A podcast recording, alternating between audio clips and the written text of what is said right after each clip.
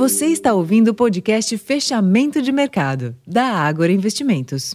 Olá, investidor. Eu sou Ricardo França. Hoje é terça-feira, dia 28 de novembro, e a sessão foi mais uma vez de queda dos rendimentos dos Treasuries, com o yield do título de dois anos chegando ao menor nível desde julho, após o diretor do Banco Central norte-americano, Christopher Waller, afirmar que a política monetária parece estar em posição para retornar a inflação à meta de 2% e que, caso a inflação continue desacelerando, poderá haver cortes de juros em 2024.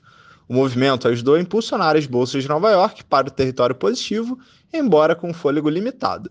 Já na Europa, as bolsas encerraram o dia exibindo sinais mistos. No Brasil, o Ibovespa avançou, apoiado pelas ações do setor financeiro e também Petrobras, encerrando o dia com ganhos de 0,64% aos 126.538 pontos e giro financeiro da ordem de 22 bilhões de reais.